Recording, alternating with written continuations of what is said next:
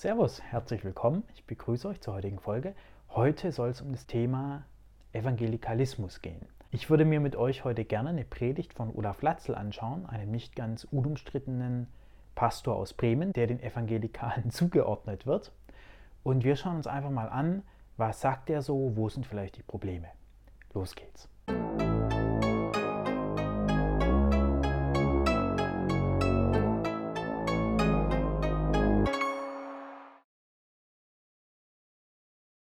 Dem, der da war und der da ist und der da sein wird in aller Ewigkeit, unser Herr und Heiland Jesus Christus. Amen. Liebe Gemeinde, es gibt in dieser Welt sehr, sehr viele Tun-Ergehen-Zusammenhänge, also Kausalitäten. Ich mache etwas, ich tue etwas und deshalb geschieht etwas. Mein Handeln bedingt etwas.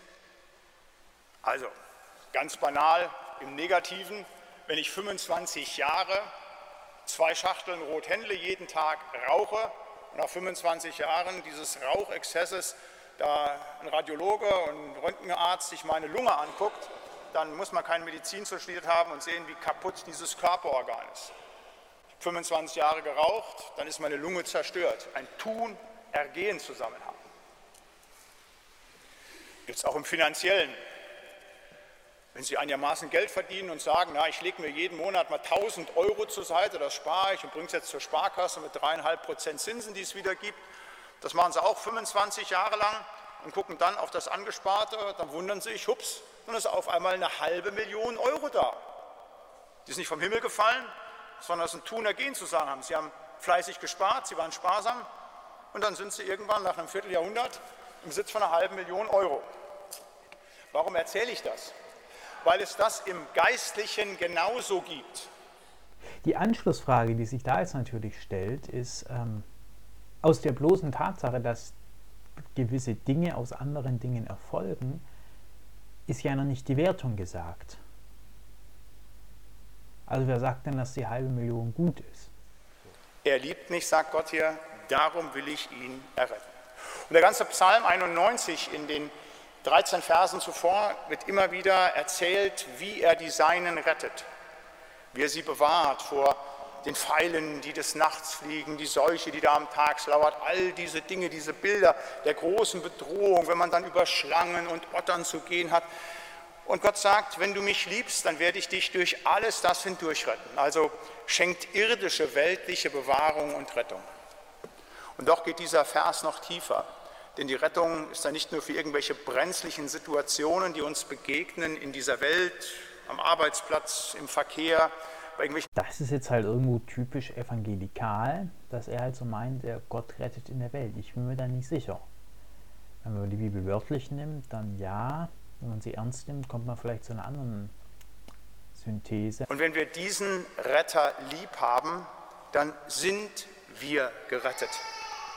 Und darauf darfst du dich verlassen, in all deinen kleinen und großen Nöten dieser Welt, aber vor allen Dingen eines Tages in der großen Not, die kommen wird für dich wie für mich, wenn wir in den Tod müssen, kommt nur auf eines an, dass wir den Herrn lieb haben.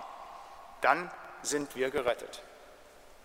Allerdings, das müssen wir andersrum auch sagen, wenn wir den Herrn nicht lieb haben, wenn wir ihn ablehnen und sagen, wir können ohne seine Retterliebe auskommen und die brauchen wir nicht zu erwidern. Das ist jetzt so genau der Punkt, wo ich sage, da habe ich so ein Problem mit dieser evangelikalen Auslegung, weil ich würde schon sagen, dass der Mensch immer von Gott geliebt wird, unabhängig davon, was er tut. Also ich glaube, das ist unabdingbar, Gottes Liebe. Die kann quasi nicht verwirkt werden durch nicht Glauben an einen Gott oder durch schlechtes Verhalten. Das ist so ja, mein Problem, was ich mit dem, mit dem Evangelikalen habe. Und vor allem auch dieses Ewigkeitsbestimmtes nach dem Motto, naja, wenn du dich Gott nicht zuwendest, bist du auf Ewigkeit weg von Gott und hast gar keine Chance mehr zurückzukommen oder ähnliches. Dann sind wir wiederum verloren für Zeit und Ewigkeit. Gott möchte das nicht. Gott hat einen absoluten Rettungswillen und deshalb gibt er das auch als oberstes Gebot aus. Deshalb sagt er auch, das ist das Allerwichtigste, weil ich möchte, dass ihr gerettet werdet, dass ihr mich liebt. Das ist das oberste und wichtigste Gebot. Ich habe es eben zu Beginn des Gottesdienstes gesagt. 5. Mose. Höre Israel, der Herr ist unser Gott allein und du sollst den Herrn, deinen Gott lieben von ganzem Herzen, ganzer Seele und all deiner Kraft. Das ist ganz wichtig. Wenn man dann diesen Text in 5. Mose 6 liest, dann heißt es, und ich gebiete dir heute, dass du das zu Herzen nimmst und dass du es deinen Kindern einschärfst und dass du davon redest. Wenn du zu Hause bist, wenn du dich niederlegst, wenn du aufstehst, du sollst immer davon sprechen. Und ihr wisst es, die Juden diesen Brauch haben, an alle ihre Türen eine Mesusa, diese metallenen Röhrchen zu kleben, wo innen drin ein Zettel ist, der genau mit diesem Text beschrieben ist. Du sollst Gott lieben von ganzem Herzen, ganzer Seele, ganzer Kraft sodass jeder Jude, wenn er in einen neuen Raum geht, sei es in seinem Haus oder wenn er nach draußen geht oder durch ein Stadttor durchgeht, sich immer erinnert für den neuen Raum, den ich betrete, für diese neue Lebensrealität, in die ich hineinkomme. Ich soll Gott lieben von ganzem Herzen, ganzer Seele, ganzer Kraft. Dann bin ich gerettet. Deshalb schärft Gott das so ein, ganzer Seele und ganzer Kraft. Das ist das Entscheidende. Das eine ist irdisch zu tun, richtig. Aber das geistlich Entscheidende ist die Liebe zu dem lebendigen Gott. Und das nicht nur für das Volk Gottes, natürlich auch für uns, die wir ja das wahre Israel sind, die wir mit hineingenommen sind. Wir sind ja eingefropft in diesen Stamm. Als Jesus gefragt wird, was ist denn das höchste Gebot? Da sagt er nicht, es gibt jetzt was anderes für euch, sondern sagt genau das, das ist das höchste Gebot. Du sollst Gott lieben von ganzer Seele, ganzer Kraft und ganzem Herzen. Also da ist schon was dran, Liebe zu Gott, ja die kann in manchen Lebensphasen schon auch irgendwo abflachen, wo man sich dann fragt, ja, was bringt denn das? Das Problem ist halt, und das Problem habe ich ja irgendwo auch, dass man da dann halt auch konkrete Antworten geben müsste. Also was heißt es denn, Gott zu lieben? Wie, wie, wie kann ich ihn denn lieben? Heißt Gott lieben einfach, ich erfülle das, was die Kirchen da predigen, gehe jeden Sonntag in die Kirche? Ist das Gott lieben? Bedeutet Gott lieben, sich selbst zu lieben. Also da, da fehlt es mir immer so an, an, an, an konkreten Dingen, die man tun kann. Selbstliebe ist was Konkretes. Ich kann mich selbst beobachten, ich kann merken, okay, wann geht es mir nicht so gut, wann bin ich wieder wütend auf mich selbst im Grunde und dann kann ich das umsetzen. So, wenn ich bei mir den Gedanken beobachte, hätte das jetzt sein müssen, so ein Blödsinn, war das jetzt nötig, dann das verstehe ich und dann kann ich liebend mir selbst gegenübertreten und sagen, ja, ich will in Zukunft das anders machen, ich will es besser machen. In Bezug auf Gott ist das schwierig. Also da würde es mir an der Stelle einfach an, an der konkreten Umsetzung fehlen bei Herrn Latzel. Mark Twain, der große amerikanische Schriftsteller, hat einmal gesagt, es gibt im Leben eines jeden Menschen zwei entscheidende Tage. Der erste Tag ist der Geburt, Tag seiner Geburt, klar, da kriegst du das Leben, der ist wichtig. Und der zweite Tag sei der, indem du herausfindest, warum du geboren wurdest. Und wir wissen das als geistliche Menschen, das ist der Tag unserer geistlichen Wiedergeburt. Wenn wir erkennen, was der Sinn unseres Lebens ist. Und der Sinn unseres Lebens ist, Gott zu lieben, den Herrn zu lieben, für ihn zu leben. Das ist Sinn und Zweck deines Lebens. Also wenn mit jemandem in einer engen Liebesbeziehung steht, dann geht es nicht, dass man ein ganzes Jahr keinen Kontakt zu ihm hat.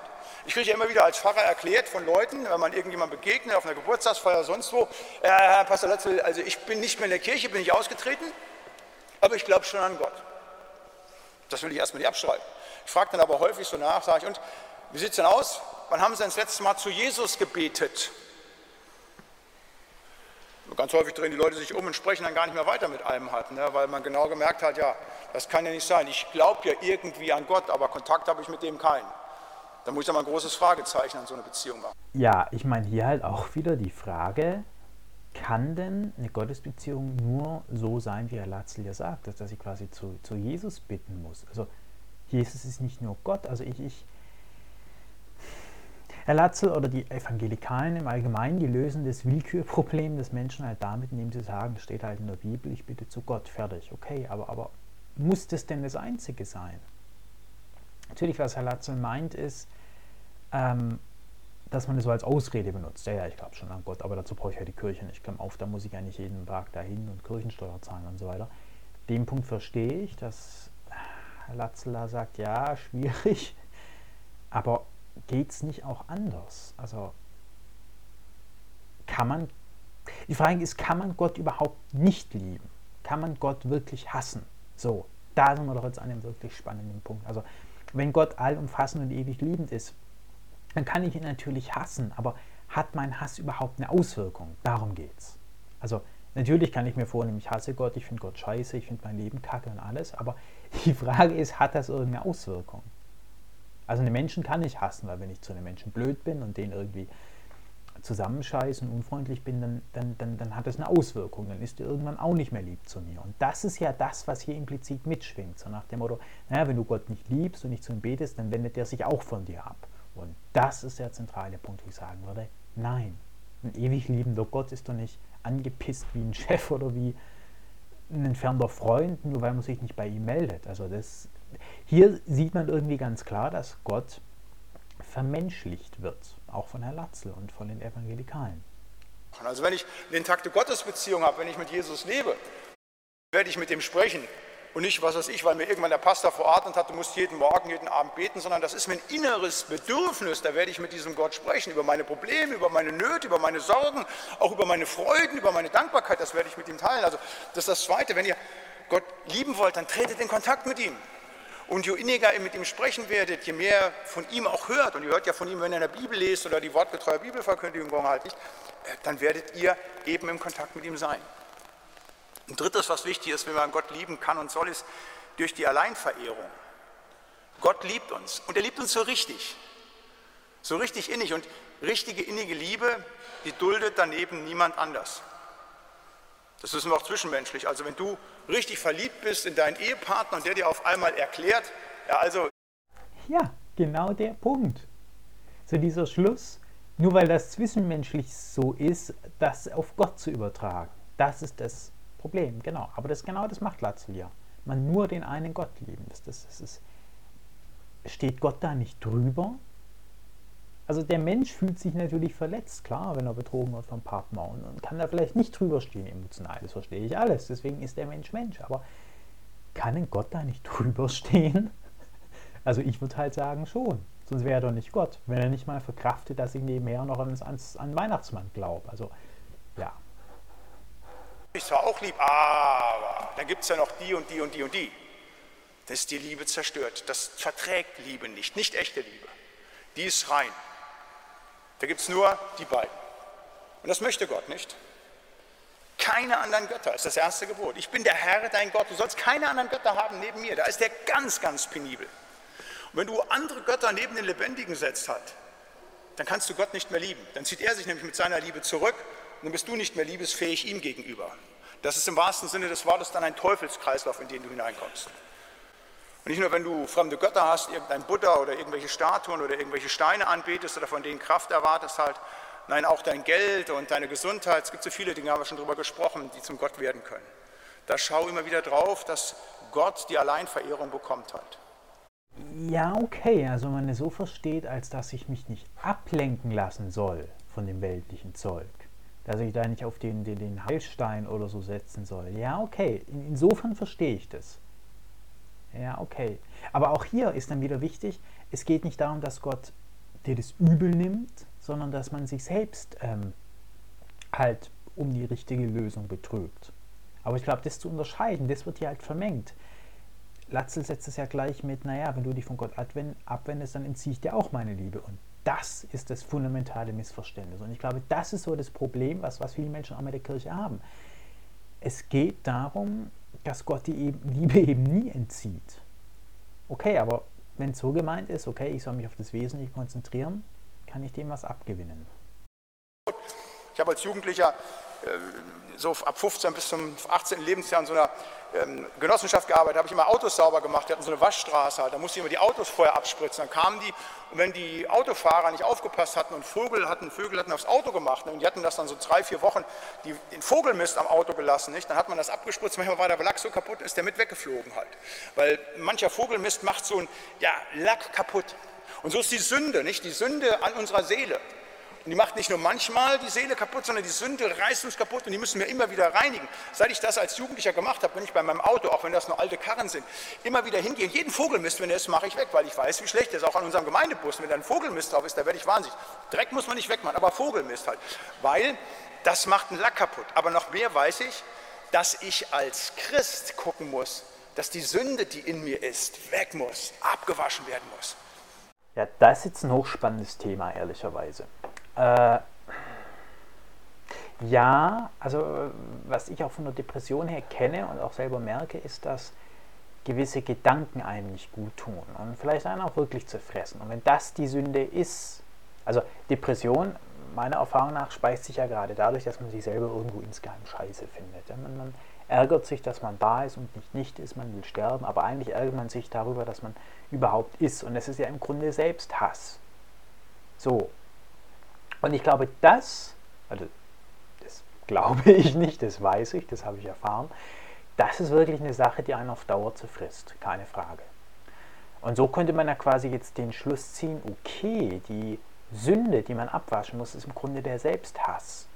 Und das ist vielleicht so die Liebe, die man sich auch selbst dann verwehrt. Aber das hat ja nichts damit zu tun, dass irgendein Gott sauer ist oder ein Gott sich von einem abwendet, sondern dass man sich selbst nicht mehr liebt und dass das die einzige Sünde ist. Als Gedanke. Ich weiß es auch nicht. Du sollst den Namen des Herrn deines Gottes nicht missbrauchen. Der Herr wird dir nicht ungestraft sein lassen. Das ist nicht irgendetwas, dieser Name, das ist Gott selber. Wer diesen Namen lästert und ihm schlimm. Wie gesagt, das kann ich, da, da werde ich nicht müde, mich dagegen zu wehren. Das glaube ich nicht, dass Gott das übernimmt. Da, da, da widerspreche ich den Evangelikalen. Nicht Gott nimmt es übel.